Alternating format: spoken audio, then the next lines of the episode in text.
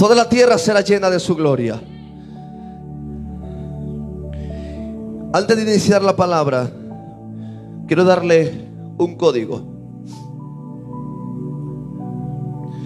Hay dos maneras para recibir una bendición. Hay dos maneras, diga conmigo, hay dos maneras para obtener una bendición. Pero vamos, dígalo. Hay dos maneras para obtener una bendición. Pregúnteme ahora, ¿cuáles son? La primera es recibir. Diga conmigo, recibir. Porque la palabra dice que el que recibe a un profeta, bendición de profeta recibe. No, no me oyó. El que recibe a un profeta, bendición de profeta recibe. Por eso entiendo que el primer código para ser bendecido es recibir. Usted hoy no va a recibir la palabra de cualquier invitado. Hoy usted va a recibir la palabra de su padre. Y cuando usted recibe a un padre, cuando usted recibe un profeta, bendición de profeta le es entregada. El primer código es recibir. El segundo código, escúcheme bien, es arrebatar. Diga conmigo, arrebatar. Por eso la Biblia dice que el reino de los cielos lo arrebatan quienes? Los valientes. Ahora, ¿cómo yo aplico esto? Le voy a poner un ejemplo. Yo vengo que cojo a alguien y le digo, y le digo, Pastora Beatriz, el mejor año todavía no empieza, pero va a empezar en este mes. Lo recibió, pero nadie lo arrebató. ¿Por qué no lo arrebata? Porque piensan que la palabra es para ella. Pero cuando yo soy violento, entiendo que recibe, yo también puedo obtenerlo. Hay dos maneras de obtener bendiciones. La primera, recibir. La segunda, arrebatar. Día conmigo, recibir y arrebatar. Cuando Dios le da una palabra a tu hermano, Él la recibe. Pero hay violentos que la arrebatan. Y dicen, esa bendición que tiene mi hermano, yo también la quiero para mi casa. Esa bendición que tiene aquella hermana, yo también me la llevo para los míos. Así que en esta hora dispón tu corazón no solamente para recibir, sino para arrebatar lo que Dios va a dar en este, en este momento, en este lugar. ¿Cuántos dicen amén?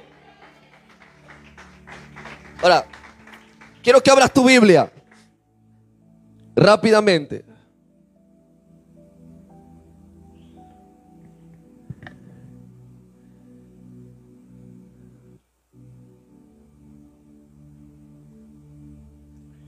Primero quiero poner el principio de esta fiesta.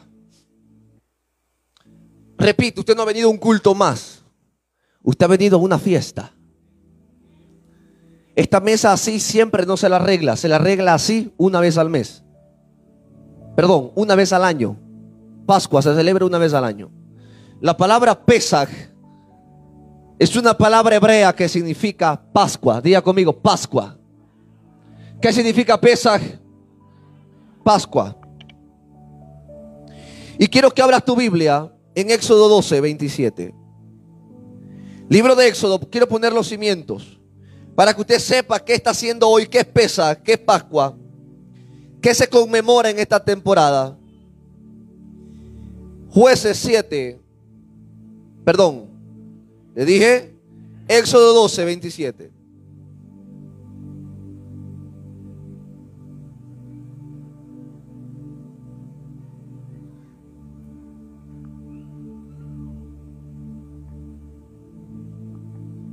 ¿Lo tiene? La palabra de Dios la leemos honrando al Padre, al Hijo al Espíritu Santo. Éxodo. Leamos desde el 26. Desde el 24. Dice así. Obedeced, lea conmigo, obedeced estas instrucciones será una ley perpetua para vosotros y para vuestros hijos. escuche, será una ley perpetua para vosotros y para vuestros hijos. Cuando entréis en la tierra que el Señor ha prometido darles, vosotros seguiréis celebrando esta ceremonia. Y cuando vuestros hijos os pregunten, ¿qué significa para vosotros esta ceremonia? Diga conmigo, esta ceremonia. Le responderás de esta manera. Este sacrificio es qué cosa? La Pascua del Señor. ¿Y qué van a recordar? Que en Egipto pasó de largo el ángel de la muerte por la casa de los israelitas. Hirió de muerte a los egipcios, pero a nuestras familias les salvó la vida. Al oír esto, los israelitas se inclinaron y adoraron. Después que Israel sale de Egipto, Dios le dice, van a celebrar perpetuamente una fiesta. Para el mes de marzo, abril, van a celebrar una fiesta y se llamará Pesach. Diga amigo, Pesach. ¿Qué significa Pesach? Celebrará una fiesta llamada Pascua. Y ustedes esto se lo enseñarán a sus hijos. Y se lo enseñarán a los hijos de sus hijos. Y cuando vuestros hijos pregunten, ¿y qué es todo esto? Porque a lo mejor hubieron invitados que dijeron, ¿y qué es esta actividad? Nosotros le íbamos a responder, esto recuerda que el ángel de la muerte pasó por la tierra, pero no tocó nuestras casas. Que el ángel de la muerte pasó por San Borondón, pero no tocó tu casa. Esto recuerda que el ángel de la muerte pasó por Guayaquil, pero no, no tocó tu casa. Que pasó por Durán, pero no tocó tu casa. Esta mesa representa victoria sobre nuestros enemigos. Yo no sé si usted se goza, hermano.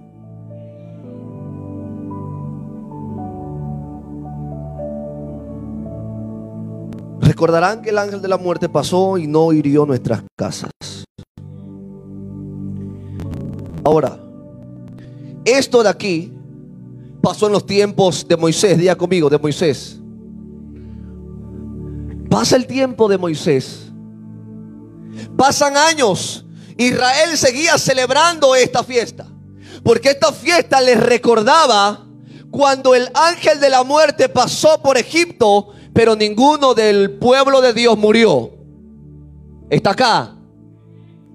Si usted está vivo todavía, usted debe entender que esto solamente recuerda una sola cosa que el Señor es nuestra protección, que el Señor es nuestra sombra, nuestra mano derecha, que nuestro pie no resbala en momentos resbaladizo, porque nuestro pie está sostenido por la mano del Señor, que aunque tu negocio tenía estadística de irse en decadencia, fue el momento donde más vendiste en tu negocio. Esta mesa recuerda que el Señor estuvo contigo. Esta mesa recuerda que aunque otros fueron dejados sin empleo, Dios promocionó a los fieles, Dios promocionó a sus hijos y les dio un espacio en trabajo, les dio un espacio en el gobierno, le dio un espacio en donde antes era inaccesible entrar. Dios los penetró al lugar de la bendición. Esta mesa recuerda que Dios es fiel. Esta mesa recuerda que el Señor ha sido bueno. Esta mesa recuerda que el Señor no se ha olvidado de despertarte el día de hoy. Pasaron miles de años, miles, muchos miles de años. Israel seguía celebrando la Pascua. Llegó el momento en donde Jesús vino a la tierra por medio de una mujer llamada María. El niño crece en conocimiento, crece en sabiduría, llega a la edad de 30 años, es bautizado. Pasan tres años más, llega a los 33 años. Y en toda su vida, cada año de su vida, este joven llamado Jesús había conocido la Pascua. Había entendido que su padre había libertado a Israel de la muerte. Pero fue hasta la edad de 33 años que él entendió que él había venido con un propósito. Diga conmigo, con un propósito. Que todo lo que en el antiguo pacto se hacía en la carne, Él lo venía a hacer ahora en el Espíritu. Porque en la Pascua, ¿qué se hacía en la Pascua, pastor? En la Pascua Dios ordenó que se matara un corderito. Y Dios les dijo, si usted lee el libro de Éxodo capítulo 12, Dios le da instrucciones al pueblo acerca de la Pascua y le dice, van a tener que matar a un cordero, van a tener que hornarlo y van a tener que sentarse con sus hijos a comer el cordero. Aparte de eso tendrán que llenar la mesa de panes sin levadura y comerán panes sin levadura en todo este tiempo por siete días. Y Dios comienza a darle instrucciones a Israel para que celebre la Pascua. Cuando Jesús viene a la tierra, él entiende que él era el cordero de Dios y él también entendió que él era el pan vivo que descendió del cielo. Por eso entiendo que Cristo es el cumplimiento de esta mesa. Porque antiguamente mataban un corderito, pero en la actualidad fue Cristo el cordero que murió por mi casa, que murió por mi familia y que me recuerda que si Él venció, yo también vencí juntamente con Él en lugares celestiales.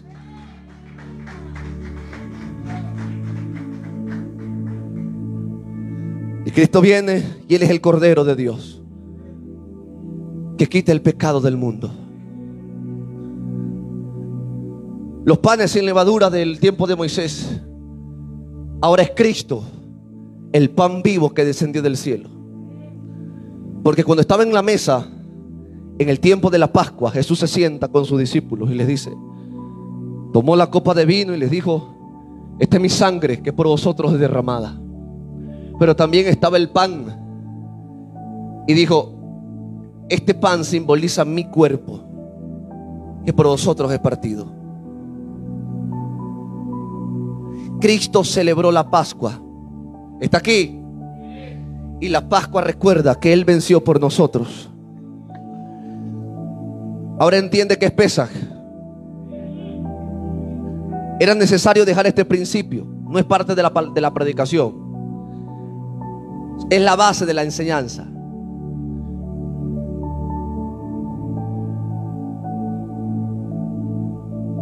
Al ver a Dios que para cada año, en un mes, se celebraba esta fiesta, yo sobreentiendo que todos los años, para este mes, los cielos traen algo extraordinario. Cuando los cielos se abrieron en este mes, Cristo murió. Y después de tres días resucitó. Para este mes, para esta fiesta, fue donde el mar rojo se abrió e Israel pasó en seco a la otra tierra y fue libre del cautiverio de Faraón. Para este mes y para esta fiesta dice la Biblia que las murallas de Jericó se cayeron en pedazos y el pueblo de Dios pudo conquistar la tierra que Dios le había prometido a sus padres. Para este mes me doy cuenta que en los tiempos de Gedeón, Dios le entrega a los madianitas y a los moabitas en la mano de Gedeón. Y no solamente que los entrega, sino que los destruye de una manera muy particular. Y le da la victoria sobre todos los enemigos del alrededor. Por eso entiendo que este mes y que esta fiesta no solamente es un culto más Somos un pueblo entendido en los tiempos. Y entendemos que sobre esta fiesta, allá en los cielos, se está decretando victoria sobre nosotros. Que allá arriba se está decretando favor sobre nuestra casa. ¿Entendió que es pesa? Ok. Ahora, si dile al que está a tu lado, vamos a empezar. Agárrate los cinturones porque vamos a empezar. Gloria a Dios. Habrá su Biblia en Génesis 37.5. Génesis 37.5. Y la palabra que hoy voy a lanzar sobre usted, no solamente la puede recibir con un amén. Esta palabra tiene que gozársela. Esta palabra tiene que gozársela. Esta palabra tiene que aplaudirla. Esta palabra, no sé, tiene que levantarse y aplaudir y recibir esta palabra porque hay algo extraordinario que Dios va a hacer en los próximos días. Génesis 37, capítulo, versículo 5. Génesis 37. Génesis 37, 5. Dice así. Cierto día, José tuvo un sueño. Diga conmigo, tuvo un sueño. Y cuando se lo contó a sus hermanos, estos le tuvieron más odio todavía. Voy a leer otra vez. Cierto día, José tuvo un sueño. Y cuando se lo contó a sus hermanos, estos le tuvieron más odio todavía. Yo vine a decirte hoy de parte de Dios que hay gente que te aborrece por el sueño que tienes, pero aunque ellos te aborrezcan, tú no vas a dejar de soñar. Hay gente que te aborrece porque sueñas con una casa. Hay gente que te aborrece porque sueñas con un empleo. Hay gente que te aborrece porque sueñas con algo mejor para tus hijos. Déjame decirte que aunque ellos te aborrezcan, el sueño de Dios se va a cumplir. El sueño de Dios se va a establecer. El sueño de Dios se va a hacer visible. Yo no sé, pero Dios me dijo que la gente loca en esta mañana iba a recibir la promesa. Yo, yo no vine a predicar a la gente muerta, yo vine a predicar a la gente que tiene vida, que tiene la vida de Cristo. La palabra venta en hebreo es macar. Diga conmigo, macar. Macar significa cárcel. También se traduce como horno. Se traduce como cisterna, como prisión. Y cuando me pongo a ver la historia de este hombre llamado José, me puedo dar cuenta que José era el hijo amado de su padre. Me pongo a dar cuenta que José era uno de dos hermanos, pero era amado por su padre. Y su padre, como lo amaba tanto, le enseñó a leer, le enseñó a escribir, le enseñó las artes de gobernar. Le enseñó cómo administrar dinero. Le enseñó cómo administrar el ganado. Le enseñó todo lo que sus hermanos nunca aprendieron. Pasa el tiempo y su padre le hace una túnica especial a él. Una túnica de colores. Cuando le ponen en la túnica a este muchacho, este muchacho comienza a tener sueños de grandeza. Pero no era porque él era orgulloso o era altivo. Era porque había un propósito de Dios para él. Y este muchacho comienza a soñar y comienza a soñar y el sueño, todos los sueños que él tenía daban de significado de que él iba a estar sobre sus hermanos, que él iba a estar sobre el sol, que él iba a estar sobre la luna y sobre las estrellas. El sol significaba el padre que él tenía, la luna significaba la madre y las estrellas significaban sus hermanos. Luego sueña que habían arbustos y todos los arbustos se inclinaban ante el arbusto de en medio que era él y todos los sueños daban de que el Señor iba a hacer algo glorioso con este muchacho. Por eso dice la Biblia que cuando José comienza a soñar estas cosas, sus hermanos comienzan a aborrecerlo. Tanto así que sus hermanos comienzan a confabular. Y dicen, no podemos tener en medio de nosotros alguien que tenga mayores sueños que nosotros. La gente te aborrece por el sueño que portas. La gente te aborrece por el sueño que tienes. La gente te aborrece por los planes que tienes. Y cada vez que te ve con un reloj nuevo, entonces se enronchan, se asfixian y se intoxican. Y cada vez que te ven con zapatos nuevos, se enronchan, se asfixian y se intoxican. Y cada vez que te ven comprar algo mejor que ellos, se enronchan, se asfixian y se intoxican. ¿Sabes por qué? Porque Dios le ha placido bendecirte a ti sobre ellos. Porque Dios le ha placido bendecir tu casa sobre la de ellos. Y es algo que nadie te va a poder quitar. Se ronchan. Y mírale los zapatos. Y mírale la ropa. Y mírale el peinado. Y mírale las uñas. Y mírale el reloj. Es que esa gente no sabe de dónde Dios te sacó. Y comienzan a criticar la ropa que carga. Ay, mira, y ahora parece pelucón. Ay, mira, parece pelucón y vive en San Borondón, allá en la cabecera cantonal. Es que ellos no saben de dónde Dios te sacó. Ellos no saben que Dios te sacó de la droga. Ellos no, ellos no saben que Dios te sacó de la depresión. Ellos, ellos no saben de dónde Dios te sacó. Por eso critican tu gloria, porque no conocen tus lágrimas. Y eso le pasaba a esta gente. Envidiaban a su hermano pero no conocían lo que él le tocó sufrir aprendiendo las tablas de multiplicar. Lo que le costó aprender a leer, lo que le costó aprender a cuidar el ganado, mientras ellos estaban pajareando por el valle, José estaba haciendo la voluntad del Padre. Y puedo darme cuenta que José fue vendido por tres grupos. Los hermanos se reúnen y lo agarran, lo cogen y lo meten a una cueva.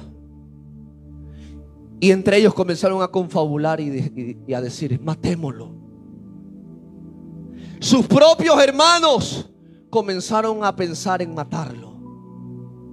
¿Está aquí? Pero hubo uno que dijo, no lo maten. Mejor cojámoslo y vendámoslo. La ganancia que tengamos la repartimos entre todos y le decimos a nuestro padre que José se lo comió un animal salvaje. Cojamos la túnica, rompamos la túnica, matemos un animalito, untemos la sangre del animal en la ropa, llevémosle la túnica a mi padre y vámosle a decir que nuestro hermano fue comido por un animal del campo. Está aquí. Esa historia muestra a la Biblia este muchacho que comenzó con un sueño. Si tú tienes un sueño de parte de Dios, va a haber gente que se va a levantar en tu contra. Cuando tú tienes un sueño de parte de Dios, va a haber gente que se va a levantar a criticar el sueño que tú tuviste. Cuando tienes un sueño de parte de Dios, va a haber gente que te va a querer matar. Va a haber gente que te va a querer perseguir. Pero déjame darte una noticia. Nada de los planes de Dios se cumplirá. Porque aunque ellos pronosticaron maldad y aunque con violencia te empujaron para que cayese, con brazo fuerte te va a librar Jehová. Con brazo fuerte te va a librar Jehová. Pero el sueño que Dios puso en ti se cumplirá porque se cumplirá. Se cumplirá porque se cumplirá.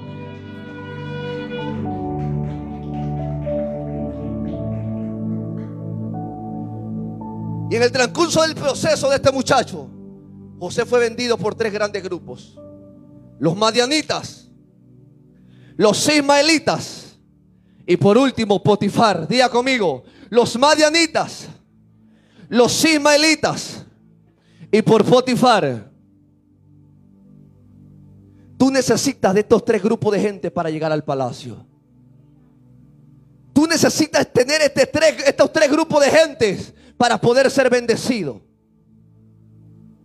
Los madianitas los sacaron del pozo y los llevan a los ismaelitas. ¿Está aquí? Pero lo que me da a entender la palabra es que los ismaelitas solamente compraban especias. Diga conmigo, especias. Los ismaelitas no vendían personas. Los ismaelitas no compraban personas, ellos compraban y vendían especias aromáticas. Y cuando lo llevan a vender, lo venden a esta gente que vendía especias aromáticas. Y cuando yo me puse a ver la historia, yo le preguntaba al Señor le decía, Espíritu Santo, ¿por qué permitiste que los ismaelitas compraran a este muchacho si solamente compraban ellos especias? Y el Espíritu Santo me dijo, es que José no solamente tenía un sueño, es que José no solamente tenía un sueño más que sus hermanos, José incluso olía diferente a sus hermanos, José olía diferente, José tenía un olor especial. Los ismaelitas vieron a este muchacho y no vieron un muchacho, vieron proceso, vieron lágrimas vieron quebranto y solamente la gente que tiene proceso, tiene lágrimas y quebranto, gente que tiene olor agradable delante de Jehová.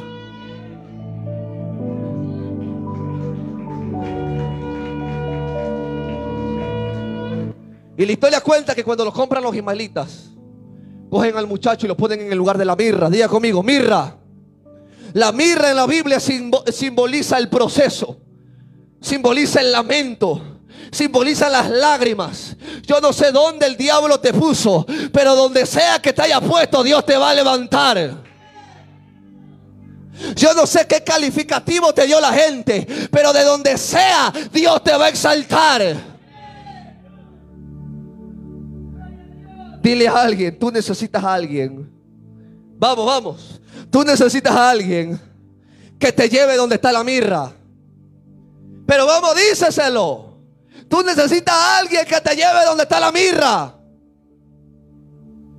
Tú necesitas gente que te lleve al proceso.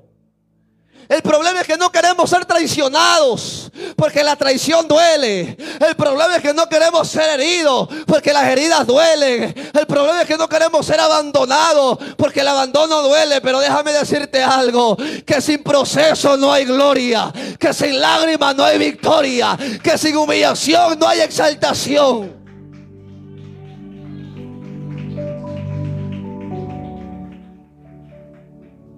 Tú necesitas a gente que te lleve al, cumplimiento. Pregúntame, ¿y quién me lleva a mi cumplimiento? Los que te venden.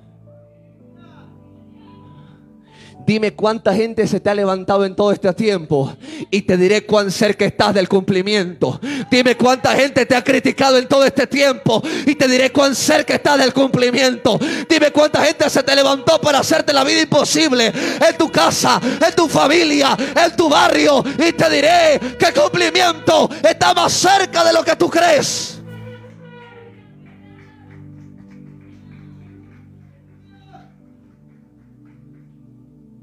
Yo no sé si está acá. Pero hablemos un poquito del padre de este muchacho. ¿Le parece? El padre de José se llamaba Jacob. Diga conmigo, Jacob. Jacob vivía en un lugar llamado Hebrón. Diga conmigo, Hebrón. Hebrón no era un lugar adecuado para cuidar ovejas. Jacob era un era, era un pastor de ovejas. Pero él vivía en Hebrón y cuando yo me pongo a estudiar acerca de Hebrón, me doy cuenta que Hebrón no era un lugar eh, adecuado para cuidar ovejas. Pero él estaba allí porque era la tierra de su padre Isaac y de su abuelo Abraham. Tierra en la cual le fue revelado por el Eterno que iba a descender la Shekinah y que iba a permanecer la gloria de él todo de generación en generación. Dame quitarme la. Ayúdame, hijo. Día conmigo, Hebrón. No era lugar. Yo no sé si usted está mudo o qué. Hebrón no era lugar de negocios. Hebrón no era lugar de negocios.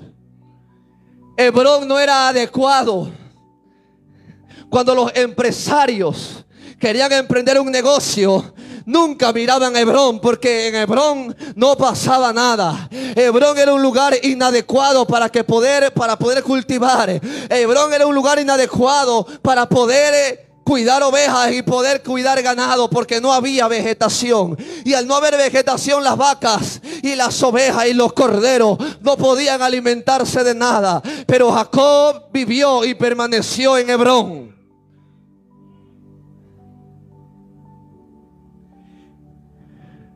Jacob permanecía en Hebrón. Y él no se movía de allí porque decía, esta fue la tierra de mi padre Isaac. Y mi padre Isaac no se movió de esta tierra porque era la tierra que Dios le prometió a mi abuelo Abraham. Y aunque yo vea esta tierra que no produce, esta tierra tiene promesa.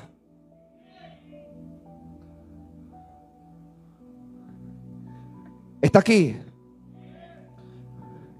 Yo no sé cómo estás viendo el terreno donde Dios te puso, pero es el lugar que porta promesa. Que a lo mejor la ves seca por este tiempo, pero ten por seguro que va a descender la gloria, va a descender la gloria de Dios y aún va a brotar arroyos, van a brotar río en medio de la sequedad. Yo no sé cómo está tu casa, yo no sé cómo está tu matrimonio, está tu finanza, pero que aunque esté seca, aunque no se ve esperanza, oh Ramashakaya, aunque no haya, aunque no haya esperanza en esa tierra, yo vengo a decirte hoy, Dios va a descender y va a llenar tu tierra de su gloria.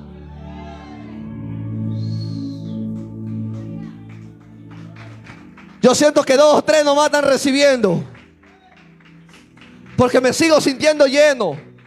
Tengo que irme de aquí sintiéndome vacío. Pero con que usted se sienta lleno. Pero siento que dos o tres nomás están recibiendo porque sigo teniendo llenura.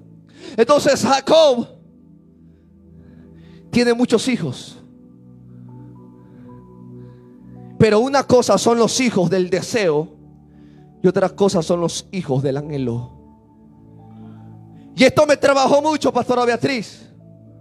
Porque cuando me pongo a ver a Jacob, el padre de doce muchachitos, y que el último era José, me pongo a dar cuenta que el Espíritu Santo me estaba diciendo, Pastora Beatriz, que una cosa son once hijos del deseo, pero que una cosa es el hijo del anhelo.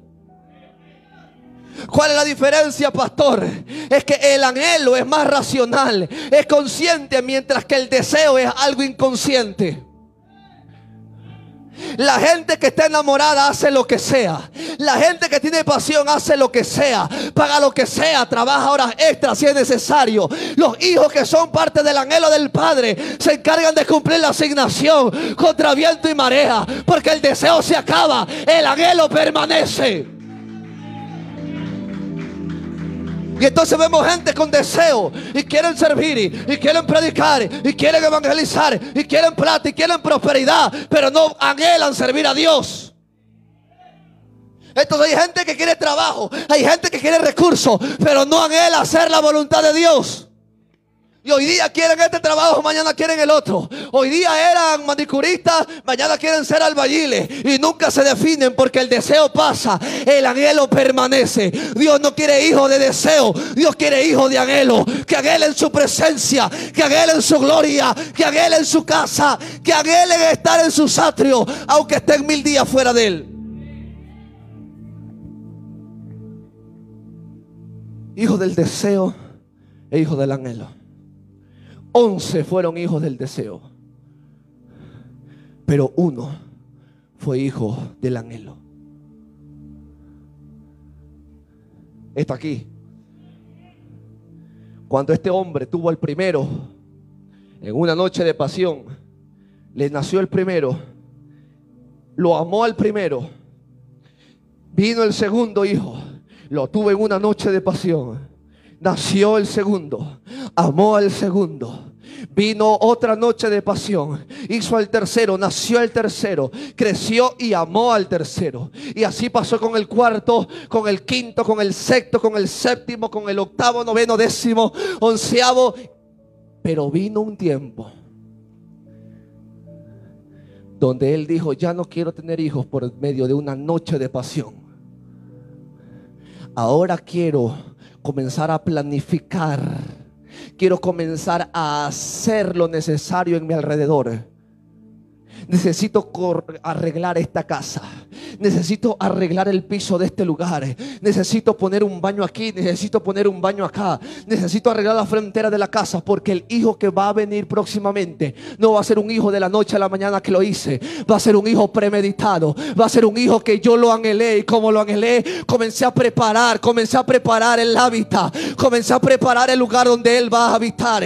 Mientras los otros padecían hambre porque no fueron hijos del deseo. Porque no fueron hijos planificados. José fue hijo del anhelo. Este padre lo planificó, por lo tanto, tuvo los recursos necesarios para darle todo lo que este muchacho necesitaba. Déjame decirte algo, Dios es tu padre. Y si Dios es tu padre, ten por seguro que el padre no está experimentando contigo. El padre no está experimentando contigo. El padre lo tiene totalmente fríamente calculado. El padre todo lo tiene fríamente calculado. Tú no eres hijo del deseo de Dios. Tú eres hijo del anhelo. Y como eres hijo del anhelo, Él preparó de antemano bendiciones espirituales para ti y para toda tu casa. Por eso entiendo que el Padre no está improvisando contigo. El Padre no improvisa con tu casa. El Padre lo tiene todo fríamente calculado. Dile que está a tu lado. El Padre lo tiene todo fríamente calculado. Él no está improvisando. Ay, ¿qué le doy mañana a Silvia de comer? Ay, yo no estoy, el Padre no improvisa. ¿Qué le doy mañana a Santiago de comer? El Padre tiene planificado que te dará de comer cada día de tu vida hasta el último día de tu vida. El Padre tiene calculado qué ropa vestirá cada día de tu vida hasta el último día de tu vida. El Padre no improvisa contigo. El padre ya sabe qué ropa te vas a comprar para fin de año. El padre ya lo sabe todo. Ese era José. No era el hijo del deseo, era el hijo del anhelo. Por lo general, cuando se tiene un hijo en el deseo, muchas veces el primer hijo del deseo viene a sufrir necesidades porque no fue planificado y viene un momento de crisis, viene momentos de necesidad. Por lo general, está aquí, porque fue el resultado de una noche de pasión, del deseo. Pero cuando nuestros hijos son planificados, no se vuelven hijos del deseo, se vuelven hijos del anhelo. Y cuando son hijos del anhelo, el anhelo hace que todo lo que el padre tenga sea formado para que a ese niño no le falte nada. Pregúntale que está a tu lado, ¿eres hijo del deseo o eres hijo del anhelo? ¿Del deseo o del anhelo? Vamos, vamos, díseselo vuelta, díseselo vuelta, así con cara de profeta. ¿Tú eres hijo del deseo o eres hijo del anhelo? Porque como que tú tienes cara de deseo, tienes cara de deseas todo, pero no alcanzas. Está aquí.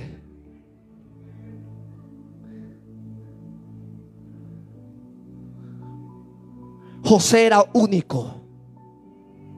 José era el hijo de una mujer llamada Raquel. Los once hijos que este hombre tuvo, los tuvo con diferentes mujeres. Porque en ese tiempo no existía la ley.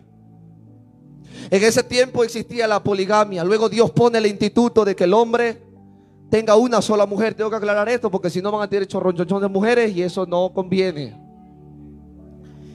Pero en ese tiempo era la poligamia y este hombre tenía hijos con tuvo hijas con varias mujeres. Con Silva, con Lea. Pero el único hijo hasta ese entonces que tuvo como José fue con una mujer llamada Raquel. Está aquí.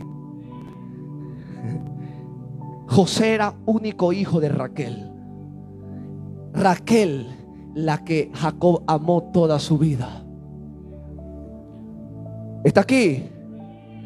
La mujer no deseada por Jacob, la mujer anhelada por él. Porque cuando este hombre Jacob quiso pedirle la mano a un hombre llamado, ¿cómo se llamaba? ¿Cómo se llamaba el, el suegro de Jacob? Labán, muy bien. ¿Quién dijo Labán? Gloria a Dios. Labán le dijo, trabájame siete años por Raquel. Él trabajó siete años. Cuando era el momento de la boda, se la cambia y le dan a Lea. Y él se pone bravo y le dice, ¿cómo va a ser posible, Señor, que usted me dé a la fea? Yo no quiero a Lea, yo quiero a Raquel. Lea es la fea, era la hermana de Raquel y él quería a Raquel. Entonces él, como era sabido, Labán le dijo, trabájame otros siete años. Este hombre planificó 14 años por su esposa. Por eso entiendo que Raquel no fue mujer de Jacob por deseo, fue por anhelo.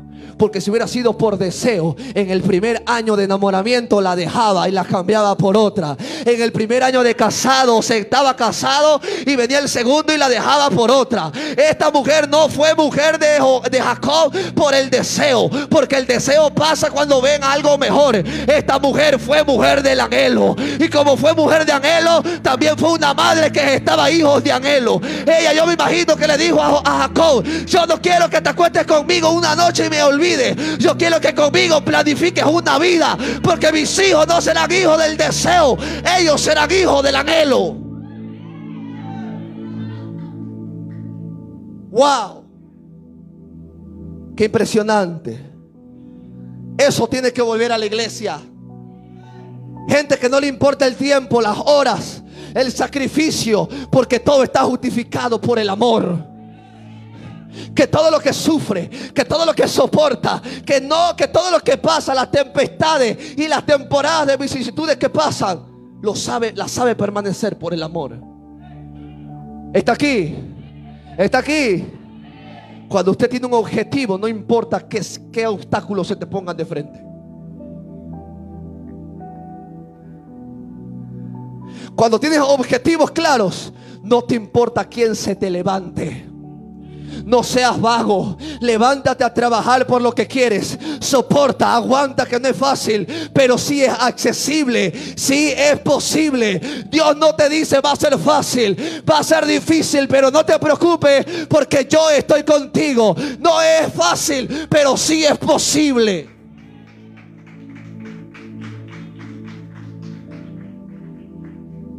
Que puedas tener un hogar feliz no es fácil es posible. Que puedas tener a tu esposo sirviendo contigo. No es fácil. Pero sí es posible. Dile que está a tu lado. No es fácil. Pero es posible. Tener a tus hijos sirviendo en el altar no es fácil, pero es posible. Dile, dile, es el profeta del que está a tu lado. No es fácil, pero es posible. Dile, te profetizo que será posible. José era un hijo especial. Y hay un dicho, la envidia no mata, pero mortifica. Está aquí. Los que te envidian no se han muerto, pero ahí donde los ves están muertos en vida. Están petrificados al ver cómo sigues caminando. Están petrificados al ver que tantas piedras te han lanzado y de las piedras has hecho un castillo. Yo no sé gente que está aquí, que aunque la muerte lo visitó, que aunque la calumnia lo visitó, que aunque la persecución le rondaba, sigue estando de pie porque Jehová permanece a tu lado.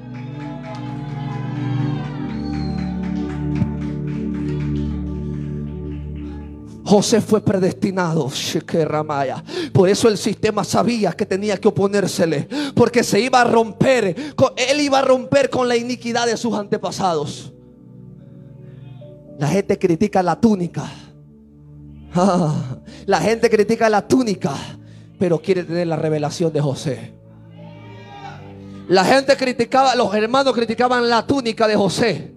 Pero anhelaban por dentro tener la revelación que él tenía. Cuando yo estaba triste en mi proceso, viendo cuánta gente me perseguía, el Señor me dijo, alégrate, porque aunque critican tu esencia, aman tu diseño, porque aunque critican tu forma de ser, aman la unción que porta, que aunque critican tu iglesia, ¿cuántos quisieran ser como Efraín?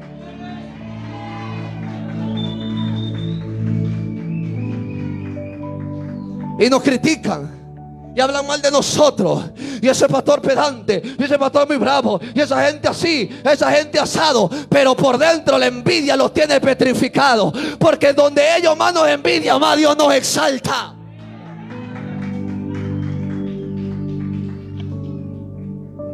Hay gente que critica y dice, vela la vieja, ya pintó la casa. Y cuánto quisieran no pintar la casa a ellos. Pero como no lo pueden tener, entonces solamente sirven para criticarlo. La gente feliz no critica. La gente llena no critica. La gente llena no calumnia. La gente llena no chismorrea, no anda de casa en casa contando el último chisme que pasó en la iglesia. La gente que tiene poder, la gente que tiene unción, no anda envidiando vida de nadie. Porque sabe que si Dios hizo con el de allá, Dios también lo hará contigo. Que si Dios lo hizo con el de acá, Dios lo hará contigo. Que si Dios lo hizo con el de allá, Dios lo hará conmigo. Yo no sé si tú le alabas. Por esto no lo van a recibir los muertos, esto lo van a recibir gente viva.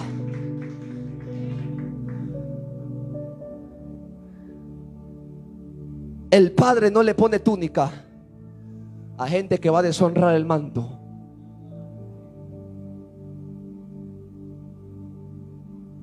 José portaba la túnica. Usted va a decir, sí, sí, sí, pero que tiene que ver todo esto con pesas. Espérese. Dile que está a tu lado, espérate. Déjalo predicar. Este muchacho tenía la túnica. Cuando se la estaban arranchando, él pudo decir, no, no, no, espérense, no me la quiten, no me maten, no me hagan nada. Díganme lo que sea, pero yo los honro, yo quiero honrarlos, quiero servirlo a ustedes con tal de que no me maten. No importa lo que papá me mandó a hacer, déjenme agradarles a ustedes. Este muchacho tuvo para hacer eso, pero no lo hizo. Tuvo para agradar a sus hermanos, pero no lo hizo. Él buscó agradar al Padre. Ellos sabían, ellos odiaban a José porque José era más obediente que ellos. ¿Sabes cuándo hay envidia? Cuando ve gente que es obediente porque ellos no lo son. ¿Sabe, ¿Sabe quién va a ser la gente que te, que te critique? La gente que está haciendo menos que tú. O mejor dicho, que no esté haciendo nada.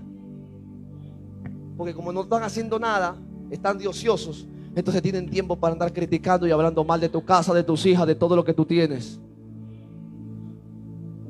Está aquí. Pero José tuvo la túnica. Y cuando veo la palabra me puedo dar cuenta que el Padre no le va a dar túnica a gente que va a deshonrar el manto.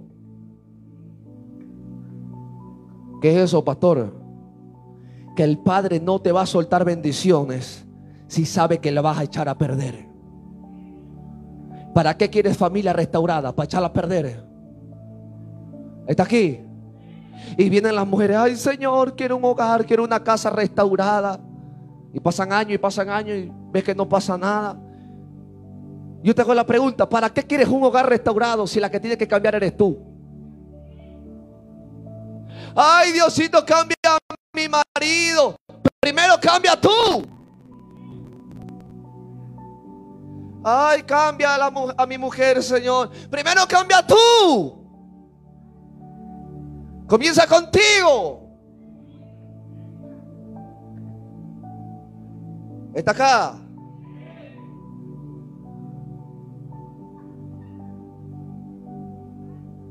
José fue escogido porque tenía cualidades sobresalientes más que todos sus hermanos.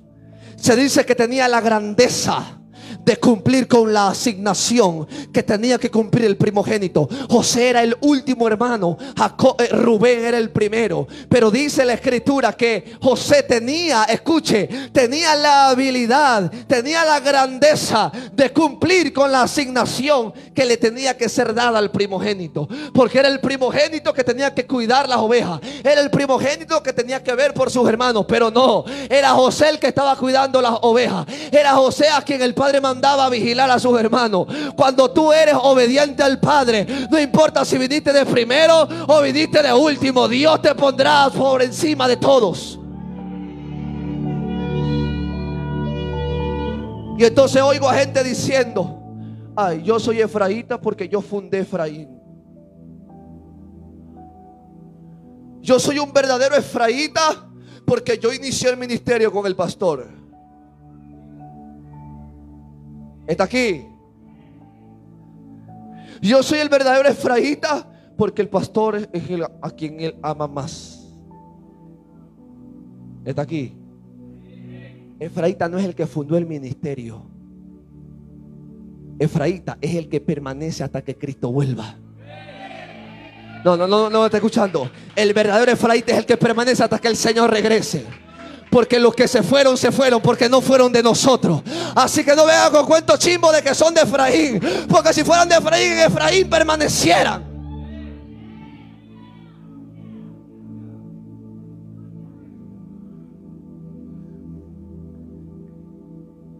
José, aunque era el menor, lo mandaron a supervisar el trabajo de sus hermanos.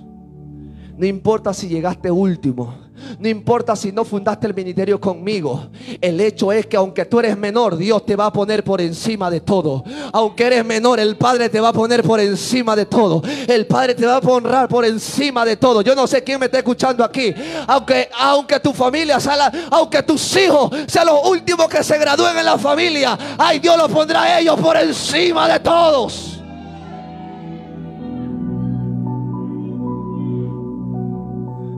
Yo no sé, pero yo siento en mi espíritu que va a, gente, va a haber gente que va a tener que sedarse. Porque aunque ellos no quieran, eres tú al que Dios eligió. No, no, no, no, no sé si me está escuchando. Aunque ellos no quieran, eres tú. Aunque no te aguanten, no te soporten, eres tú. Aunque te señalen y te levanten calumnia, a Dios le ha placido que seas tú.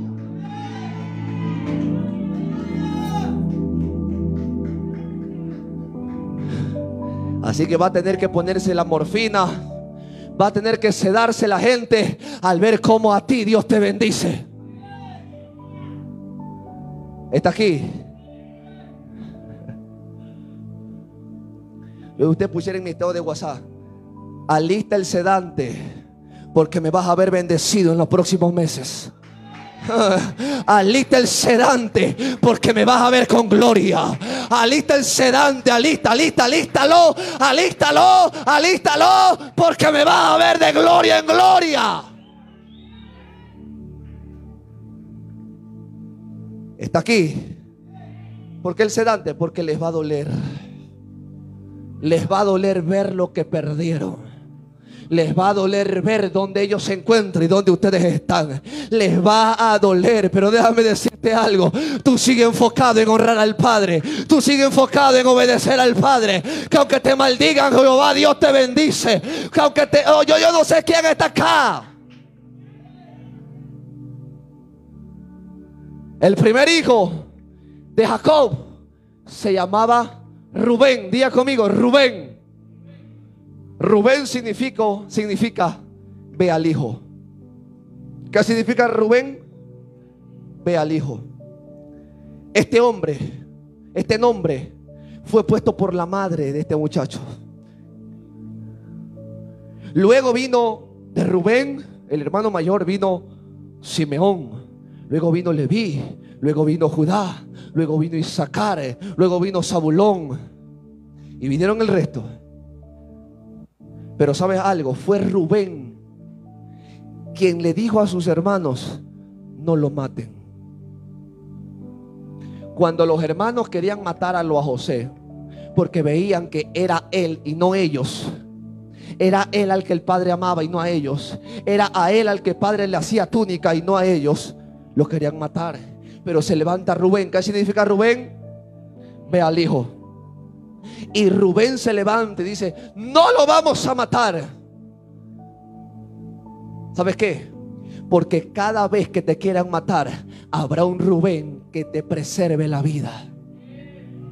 No, no me entendió. Cada vez que te quieran matar, habrá un Rubén que te va a defender. Sé que hay gente que no te soporta, pero va a haber gente que va a decir, no te metas con ese porque ese tiene a Jehová. Yo sé que hay gente que no te soporta, que te calumnia y que te tiene odio, pero va a haber gente que no te conozca va a decir, yo he oído que en esa gente hay un Dios poderoso. No te metas con ellos porque Jehová va adelante.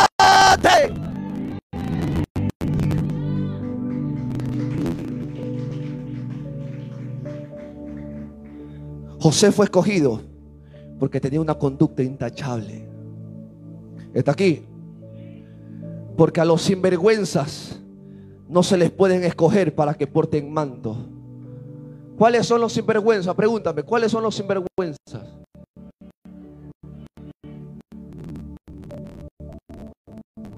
Los que hacen cosas indebidas y tienen sangre en la cara. Cuando predican y publican el Facebook de Dios es amor, pero con la lengua condenan a quien le viene en gana. Está aquí. Cuando el perdón de Dios solo existe para ellos, pero no para el que le hizo daño a ellos. Cuando la misericordia de Dios solamente para ellos, pero no para el prójimo. Hipócritas.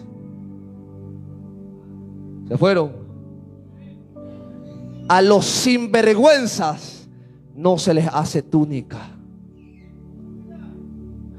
Se entiende que José profetizaba como le vi, que poseía la sabiduría de Isaacar, que adoraba como lo hacía Judá y que preveía lo que el padre necesitaba como lo tenía que haber hecho Zabulón. Jacob vio en su hijo José el prototipo de lo que él fue y lo que él era. Pregúntame, ¿por qué, pastor? La madre de Jacob fue estéril al principio. La madre de José también. El hermano de Jacob lo odiaba. Los hermanos de José también. El hermano de Jacob lo buscaba para matarlo. Los hermanos de José también. Eh, eh, el padre de Jacob soltó la bendición sobre él. El padre de José también. Jacob fue rico. José también. Jacob fue bendecido por un sueño profético. José también. Jacob viajó a Egipto. José también. Jacob murió en Egipto. José también. Jacob hizo que, saca, que que sacaran a sus huesos de Egipto y a toda su familia y José también. Y lo que puedo darme cuenta es que solamente a la gente que tiene genética se le hace túnica.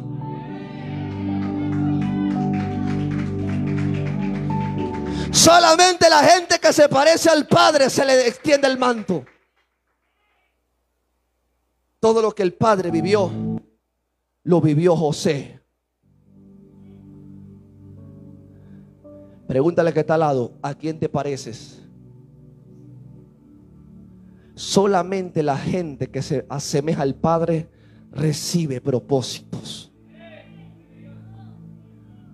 ¿A quién te pareces? Dime, dime, dime, ¿a quién te pareces? Hay gente teniendo padres, gente teniendo padres, queriendo parecerse al vecino de al lado. ¿Está aquí? Gente teniendo padres honrando más al vecino de al lado que a sus propios padres. Está aquí. A ti como madre, ¿qué vas a sentir cuando tus hijas o tus hijos le digan mamá a la vecina de al lado? Honren a la mamá de al lado. Les pidan consejo a la mamá de al lado y no lo hagan contigo. Está aquí. La gente que honra al padre y honra a la madre es gente a quien se le extiende el manto. No me digas que eres hijo aquí si anhelas la visión de otra casa. No me digas que eres hijo en Efraín si anhelas ser como los de la otra casa. Está aquí. Hay hijos míos aquí que le, ya en otros lugares le dicen el profeta. Porque profetizan como yo. Y dirán, ay, es que le copian al pastor. No, no es copia, es genética. Ay, es que mira, lo quiere parecerse al pastor porque ahora grita como el pastor, profetiza como el pastor, se para como el Ahora hasta los zapatos los tiene como el pastor, ahora se compró los lentes como el pastor y se peina como el pastor. No, no es copia, es genética. Es genética, dile que está a tu lado, es genética. No es copia, es genética. Gente que tiene genética es a la que se le suelta el manto. Hay gente que se quiere parecer a las estrellas de Hollywood, pero no quieren aprender a asimilar a los padres espirituales que Dios les ha dado. Está aquí. Está aquí. Para parecerte a alguien de Hollywood, mejor parecerte a tu padre espiritual. Para parecerte a alguien de esos reggaetoneros, esos traperos, trapeadores y de todo que hay en las redes sociales, mejor parecerte a tu madre espiritual. Está aquí. Si tú no te quieres parecer a tu madre espiritual, es porque tú ya chequeaste madrastra en otro lado. Se fueron. La Biblia dice que los hermanos de José estaban pastoreando las ovejas, pero su padre no sabía nada de ellos. Y entonces el padre lo envía a José. Cuando tu temporada se acerca, el padre te va a mandar a una asignación. Y tú vas a decir, ay, pero ¿por qué el pastor ahora se la ha agarrado conmigo? El otro día le dije a una hija, tú vas a ser la próxima presidenta de líderes, molestando. Y dijo, ay, yo no, yo no, yo no. Si supiera que cuando el Padre te asigna es porque el cumplimiento está más cerca. Es que cuando el Padre te asigna, solamente bastó que el Padre diga a José, ve y vigila a tus hermanos. Y fue en ese momento que lo agarran, lo meten en el pozo, lo venden, lo llevan a Egipto. Pero fue el momento propicio en donde José comenzó a ver lo que había soñado. Está aquí. Está aquí. Está aquí. Ahora, termino con esto. José tenía asignado tres sueños. Diga conmigo, tres sueños. Y para cada sueño, Dios le había designado un ángel. En cada encomienda, Dios te va a mandar y te va a asignar un ángel. En tu asignación no estás solo. Tú no estás sola. Cada vez que me, tomaba, me tocaba viajar a predicar, todo el viaje a veces estaba angustiado. A veces me tocaba viajar a retiro sin mi esposa, sin mi familia y estaba angustiado y preocupado. ¿Cómo estará mi esposa? ¿Cómo estarán mis hijas? Y el Espíritu Santo me dijo un día, si Yahweh custodia tu casa, no tienes por qué preocuparte de nada. Encárgate de lo mío, que yo me encargo de cuidar lo tuyo. Está aquí. Si te estás encargando de los negocios del Padre, el Padre se va a encargar de los tuyos. Si tú te encargas en agradar a Dios, el Padre se va a encargar de agradarte a ti. Se fue. Se fue. Es tiempo de soltar el estrés. Porque Dios está en control. Yo no me preocupo de nada porque Dios está en control. Yo no me preocupo de nada porque Dios está en control. En este momento tengo familiares que están con COVID, pero yo no me preocupo de nada porque yo sé que Dios está en control. Y cuando pasaron penumbras ustedes, yo no me preocupé por nada porque Dios estaba en control. Y cuando faltó comida en mi casa, no me preocupé porque yo sabía que Dios estaba en control y que en cualquier momento iba a ver su gloria. Porque en vano no le he servido, en vano no le he creído, en vano no he permanecido. Solamente la gente que es fiel, la gente que permanece, accede a la bendición y a la fidelidad del Padre. Y para cada proceso hay un ángel. Está aquí. El primer ángel se activó en José cuando José fue enviado a buscar a sus hermanos. Eh, José buscaba y preguntaba, ¿dónde están mis hermanos? Dice que se acercó un hombre y le dijo, oye, ¿tú has visto por ahí un poco de 11 muchachos por ahí, medio mangados que andaban por ahí corriendo chivateando. Y ese hombre le dijo, sí, se fueron para Dotán. Dice que José cogió y envió a Dotán. Ese ser a quien José le pregunta. Los judíos dicen que no fue un ser físico, un ser espiritual que se le apareció a José. Y se cree que fue el primer ángel que actuó su primer sueño. ¿Qué es lo que entiendo que cuando vas a hacer la voluntad del Padre, perdido, va a haber un ángel que direccione y te diga el camino. Cuando tú estés perdido, estás haciendo la voluntad del Padre, va a haber un ángel que te direccione y te diga el camino. Por eso es que cuando a mí me invitan a predicar, a veces digo, Señor, pero ¿qué he de hablar? Y enseguida el Espíritu Santo me dice, no tengas temor de que vas a hablar porque yo me encargaré de poner palabra en tu boca. Cada vez que estás haciendo la voluntad del Padre, va a haber un ángel que se active a favor de ti para enseñarte el camino. ¿Cuántas veces hemos estado en casa sin saber a dónde ir, sin saber qué hacer? Está aquí. Pero siempre el Señor ha levantado un ángel que nos muestra el camino. Está aquí. El segundo ángel fue cuando lo lanzaron a la cisterna. Cuando los hermanos lo lanzan a la cisterna, escúchame, ya estoy terminando. Cuando lo lanzan a la cisterna, la Biblia muestra que la cisterna no estaba vacía. Cogieron a, José y lo tiran a una cisterna. Y la cisterna no estaba vacía. Diga conmigo, no estaba vacía.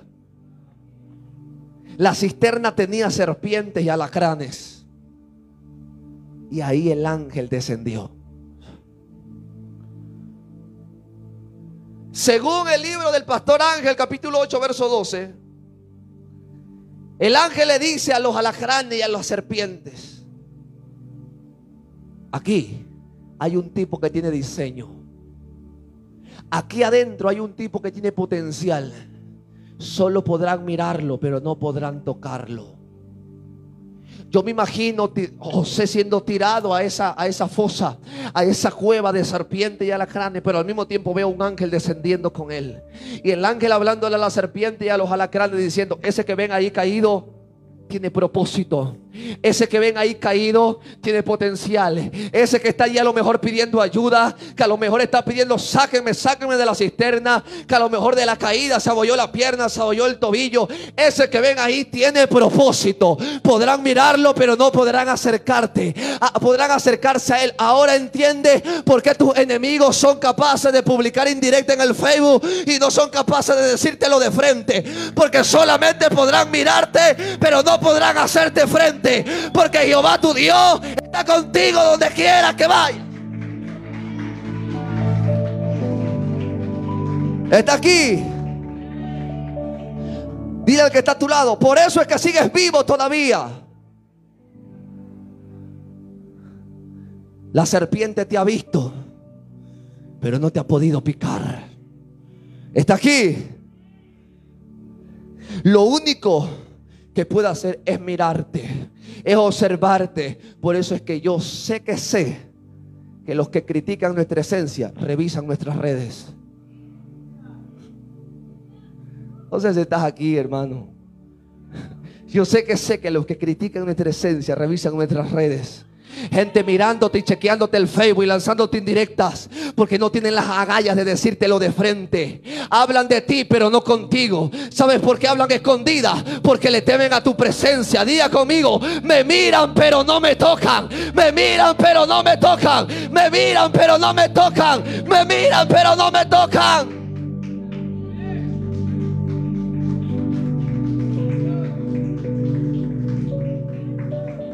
Por eso es que hay gente que cuando te ven prosperar le da como un infarto al miocardio. Está aquí. Hay gente que los nervios se le disparan y le ve con las greñas toda parada porque la última vez que te vieron fue en el desierto agonizando y pensaron que hasta allí viviste. vine a anunciarte hoy que los que un día te vieron agonizar ahora te van a ver lleno de la gloria de Dios. Vengo a profetizarle a tu casa que los que un día vieron un hogar destruido verán un hogar restaurado, verán un hogar restaurado, un hogar próspero, un hogar lleno que los que un día vieron a tus hijos en miseria verán a tus hijos ser prosperados. Los que un día te vieron agonizando te verán en victoria.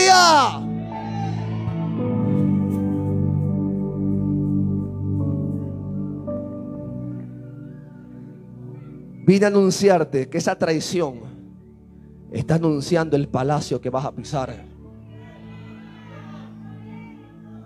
Esa traición que te hicieron solo anuncia el palacio que vas a pisar. Vine a decirte que te goces, porque donde sea que el diablo te meta, el Padre enviará a Malecita, enviará a Esmaelita y enviará a un Potifar que te hace que acerquen al destino profético por el cual fuiste diseñado. El tercer ángel fue enviado para acompañarlo a Egipto. Muchos creen que era el ángel Gabriel que lo acompañó. El problema que tenemos hoy en día es que gente, la gente se les olvida que ya el Padre plasmó su sueño en ti. Escúchame, hay gente que se les olvida que el Padre ya plasmó su sueño en ti. Y muchos dicen amén, pero cuando quieres hacer tu sueño y Dios te lo trunca, te pones bravo con Dios. Y cuando quieres hacer tus propios sueños, cuando el Padre te los trunca, te pones bravo con Dios. Tú no eres bastardo, tú eres hijo. Y el Padre ya plasmó su diseño en ti. Y yo vine a decirte hoy que aunque te vayas a la izquierda, a la derecha, Jehová te va a volver a poner en el centro. Que aunque te alejes, lejos que vayas, Jehová te volverá a tomar y te volverá a poner en el lugar donde pertenece. Porque ya no vivimos nosotros, sino que ahora Cristo vive en nosotros. Y como vive en nosotros, su Espíritu nos atrae al Padre, nos atrae al Padre, nos atrae a donde tenemos que estar.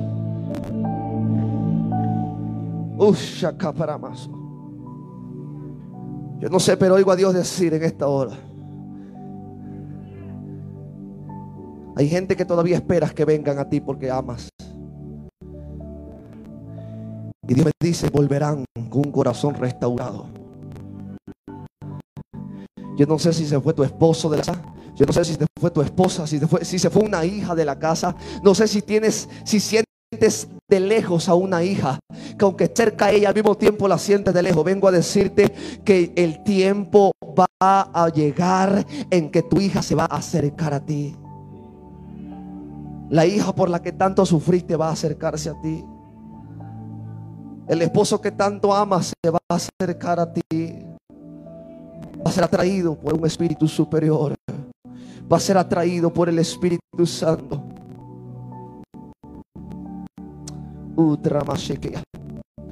Y va a decir, yo no sé qué tiene esta mujer, pero me atrae, me atrae, me atrae, me atrae. Es el Espíritu Santo que te lo está trayendo. Es el Espíritu Santo que te lo está acercando. Es el Espíritu Santo, es el Espíritu Santo que le está diciendo, vuelve a tu casa, vuelve a tu casa, vuelve con tus hijos, vuelve, vuelve, vuelve, vuelve.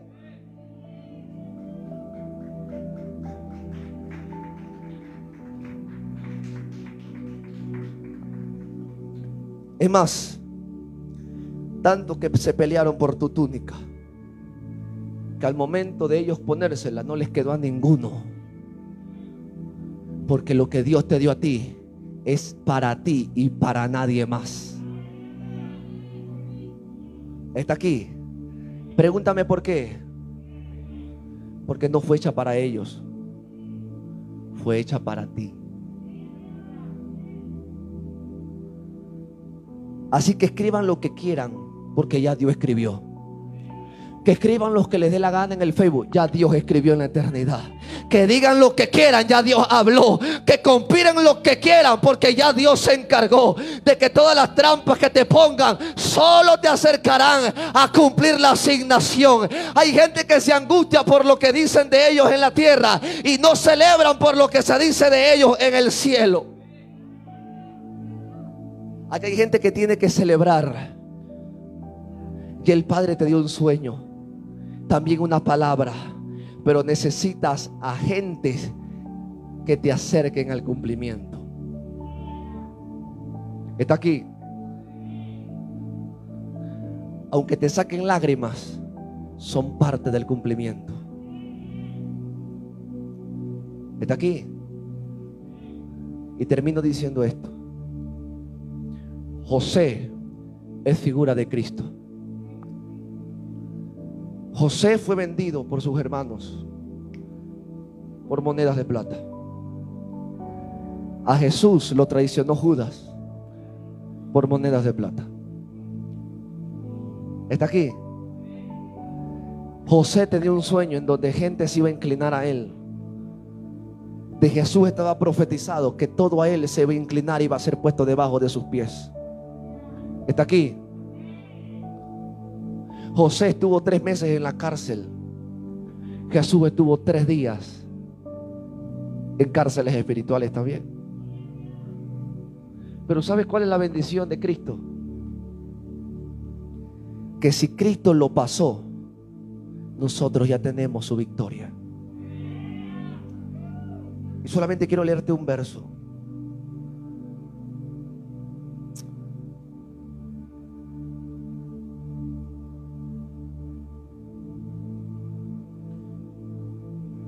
Lucas 22. Lucas 22, 15. Dice así, entonces Jesús les dijo, he tenido muchísimos deseos de comer esta Pascua con vosotros antes de padecer. ¿Qué quería comer Jesús con sus discípulos? ¿Qué quería comer Jesús la última vez con los discípulos? Pues os digo que no volveré a comerla hasta que tenga su pleno cumplimiento en el reino de Dios. Luego tomó la copa, dio gracias y dijo, tomad esto y repartirlo entre vosotros. Os digo que no volveré a beber del fruto de esta vid hasta que venga el reino de Dios. También tomó el pan y después de dar gracias lo partió, se los dio y dijo, este pan es mi cuerpo entregado por vosotros, haced esto en memoria de mí. De la misma manera tomó la copa después de la cena y dijo, esta copa es el nuevo pacto en mi sangre, que es derramada por vosotros. Pero sabed que la mano del que va a traicionarme está con la mía sobre la mesa. ¿Sabe cuál es el problema? Que no queremos a Judas en la mesa. Judas tenía que estar en la mesa porque él iba a acercar a Cristo al cumplimiento. Sin un Judas no había crucifixión. Déjame decirte algo, sin tu Judas no hay glorificación. Jesús nunca tuvo de lejos a Judas, lo tuvo de cerca porque sabía que él era la pieza clave para él poder ser glorificado. A los Judas no se los tiene de lejos, se los tiene de cerca. Pero ¿cómo? Sí, porque ellos te van a acercar al destino profético de Dios. Te va a doler, te va a doler, pero Dios está contigo. ¿Tú crees que los clavos no le dolieron a Cristo? Le dolieron. ¿Tú crees que todo lo que le hicieron no, no le dolió? Le dolieron. ¿Tú crees que los latigazos no le dolieron? Le dolieron. ¿Tú crees que la corona de espinas no le dolió? Le dolió. ¿Tú crees que ver la, la angustia y la sofocación y el abandono de todos los discípulos no le dolió? Le dolió. Pero fue glorificado. ¿Tú crees que a tu pastor no le dolió lo que le hicieron? Le dolió. ¿Tú crees que a la iglesia no le dolió? Le dolió. ¿Tú crees que a nuestros padres le dolieron? A todos nos dolió. Pero solamente nos acercó hacia, hacia nuestro destino profético de gloria.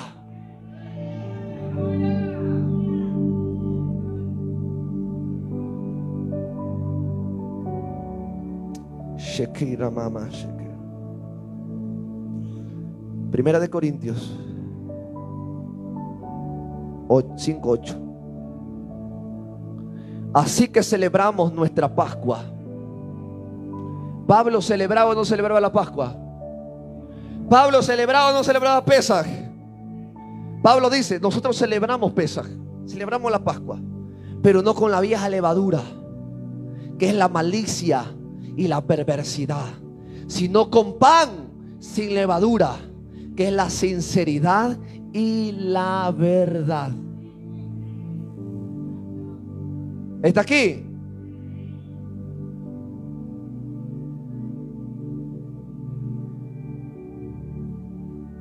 Espíritu Santo de Dios. Ahora sí, ahora sí, este sí son los últimos versos que voy a leer. Ya hasta que me hacen del tiempo allá. Juan 18, 39.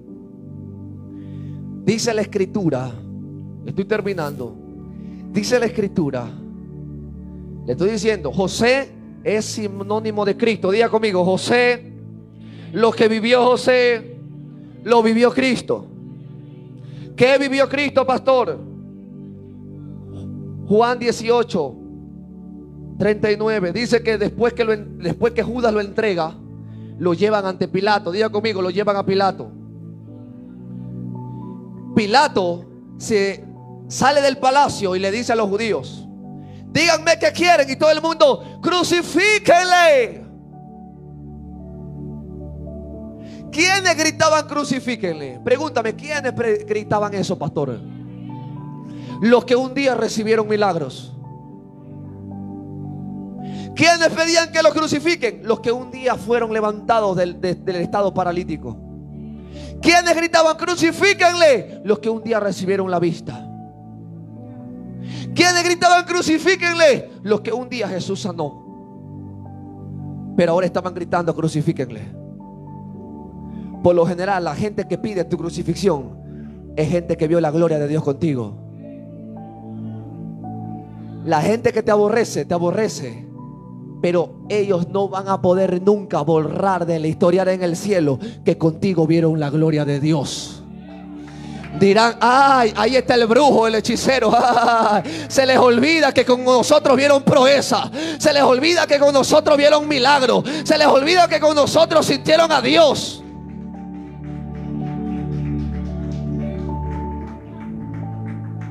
Y eso no podrán borrar. Y podrán decir, estuve ciego por tantos años.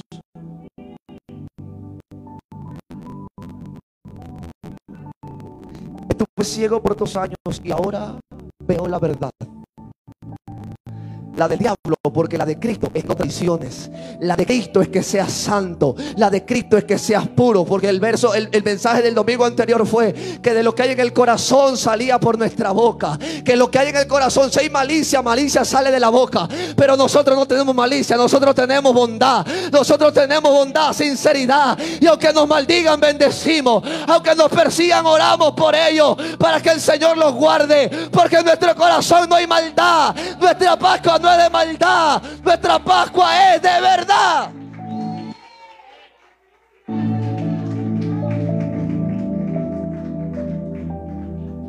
Y los que un día habían sido sanados estaban gritando, crucifíquenle. A los que un día tú ayudaste, ahorita están gritando, crucifíquenle. A los que un día les extendiste la mano, ahorita están gritando, crucifíquenle, miren la hipócrita, miren esto. Y está que te atacan y te atacan y se les olvida que tú los ayudaste. Pocos de mal agradecidos. Pero tu recompensa, gracias a Dios, no viene de ellos. Tú a ellos le das, pero la recompensa te la da Dios. A ellos tú le diste, pero la recompensa te la da el Señor. Tú no trabajaste ni se lo diste a ellos, tú se lo diste a Dios. Y como tú se lo diste a Dios, no trates de quitarle lo que le diste. Como tú se lo diste a Dios, no trates de quitarle lo que un día le diste a la gente que te pagó mal. Déjaselos para que eso se le amontonen como agua de fuego sobre la cabeza. Para que tú tengas legalidad de arrodillarte y decirle, Señor, yo no se lo di a ellos, yo se lo di a ti, yo te lo di a ti, por eso yo quiero ver multiplicado lo que di por amor.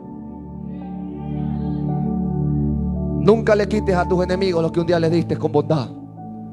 Porque entonces solamente revelará las intenciones del por qué lo diste. Está aquí. Entonces Pilato viene y dice, pero como tenéis la costumbre, mire, Pilato se acerca y dice, mire, vamos a hacer algo, vamos a hacer algo. ¿Quieren que lo crucifiquen? Sí, perfecto. Y le dice, pero mire, vamos a hacer algo. Como ustedes tienen la costumbre de que suelte un preso durante la Pascua, ¿durante qué? ¿Queréis que suelte a Jesús o quieren que suelte a Barrabás? ¿Qué gritó la gente? Dice, no sueltes a ese Jesús, suelten a Barrabás, el verso 40. Y volvieron a gritar desaforadamente. ¿Y Barrabás quién era? ¿Quién era Barrabás? Era un bandido, era un ladrón. Pero en este momento quiero darle 360 grados a la prédica. Porque Barrabás somos nosotros. Los que fuimos libres porque hubo un sustituto que cubrió nuestro puesto llamado Cristo. No me está entendiendo, no me está entendiendo. Mejor me bajo para que me comprenda. Hágame más para atrás eso. Barrabás eres tú. Barrabás eres tú. Estás perdido. Estás encarcelado en tus deudas. No puedes salir de las deudas, de la preocupación. No puedes salir de la crisis que te estás pasando en tu familia. Barrabás, eres tú, soy yo. Pero bendito Cristo que tomó el lugar de Barrabás, que nos soltó. Cristo tomó el lugar de Barrabás. Esto hizo esta mesa. Cristo preparó esta mesa por ti en esta hora. Para que tú seas libre. Pilato dijo, Cristo Jesús o Barrabás. ¿Quién fue libre en la Pascua? Jesús o Barrabás. ¿Quién fue libre en la Pascua? Jesús o Barrabás. Esta Pascua, tú y yo vamos a ser libres de toda atadura. La historia, Josefo cuenta. Josefo cuenta, un gran historiador, no está en la Biblia, pero es un historiador bíblico. Que Barrabás, luego de haber sido liberado, llegó a ser salvo por medio de la fe en Cristo Jesús. ese que gritaban, suelten a Barrabás. La historia cuenta que Barrabás terminó bautizándose en nombre del Padre, del Hijo y del Espíritu Santo y siendo salvo. Tú y yo, no importa tu condición. Dile que no importa la condición en la que te acercas a Jesús. Cristo es el Cordero sustituto que se va a poner en tu lugar para que sobre él caigan maldiciones que a ti te tenían que caer. Cristo es el sustituto. Él puso su cuerpo para que las enfermedades que el diablo tenía planificadas para que te caigan a ti, le caigan a él. Para la cruz que le esperaba Barrabás, ya no le tocó Barrabás la cruz, ahora le tocó a Cristo. Los latigazos que le dieron a Cristo tenían que habérselo dado a Barrabás, pero no se lo dieron a Barrabás, se lo dieron a Cristo. La muerte no le tocaba a Jesús, le tocaba a Barrabás, pero Cristo vino y fue el sustituto de Barrabás. Barrabás somos nosotros. Nosotros salimos libres, pero Él se quedó en la cruz. Su sacrificio nos dio libertad. Su sacrificio nos dio libertad. Sus enfermedades nos dieron sanidad. Los latigazos nos dio libertad nuestra salud. Cada latigazo de Cristo cubrió una enfermedad en nuestro cuerpo. Y por eso dice el profeta Isaías, por sus llagas, por las llagas que le hicieron en su cuerpo, nosotros somos curados. ¿Por qué? Porque si Él tomó nuestro lugar, ya nosotros no nos tienen que flagelar como con Él lo hicieron. Dile que está a tu lado, tú eres ese Barrabás. ¿Quién va a ser libre en esta Pascua? Tú dirás, pero yo le he fallado tanto a Dios. No importa. Barrabás era un bandido y fue libre. Pero fue libre porque llegó uno llamado Jesús que tomó su lugar. Hoy el Señor quiere tomar tu lugar. ¿Qué lugar tienes para Dios? A lo mejor tú dices, Señor, pero si estoy en un lugar de deudas, estoy en un lugar de pecado, estoy viviendo de la peor manera, Señor. Estoy en un lugar de decadencia. En mi casa, en mi casa solamente hay adulterio, hay fornicación, hay mentira. En mi casa solamente hay insultos, en mi casa solamente hay malas cosas. Señor, ¿qué lugar yo podría darte? Es el lugar que Cristo quiere ocupar para que tú ocupes lugares de gloria.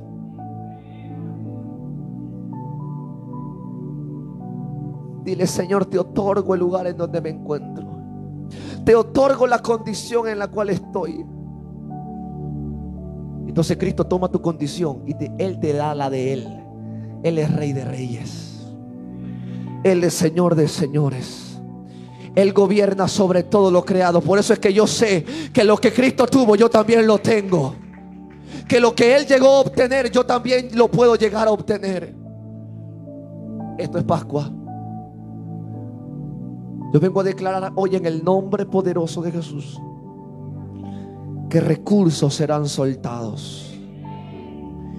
Que el diablo y las cadenas de maldad van a comenzar a soltar tu casa. Van a comenzar a soltar a tus hijos. Va a comenzar a soltar a tu esposo, a tu esposa. Va a comenzar a soltar las finanzas. Cristo fue endeudado por nosotros para que nosotros seamos enriquecidos. Yo vengo hoy a declarar que se rompe la restricción del diablo que este tiempo de Pascua, yo no sé, a lo mejor no fue en febrero, a lo mejor no fue en enero, no será en abril ni en mayo, a lo mejor será en este mes, el mes donde el cielo se abre para que se suelten los recursos que estuvieron retenidos por mucho tiempo. Yo vengo hoy a profetizar en el nombre de Jesús que se abren las puertas de los cielos, que se abren las compuertas y que tú obtienes todo lo que necesitas del Padre. Ponte sobre tus pies.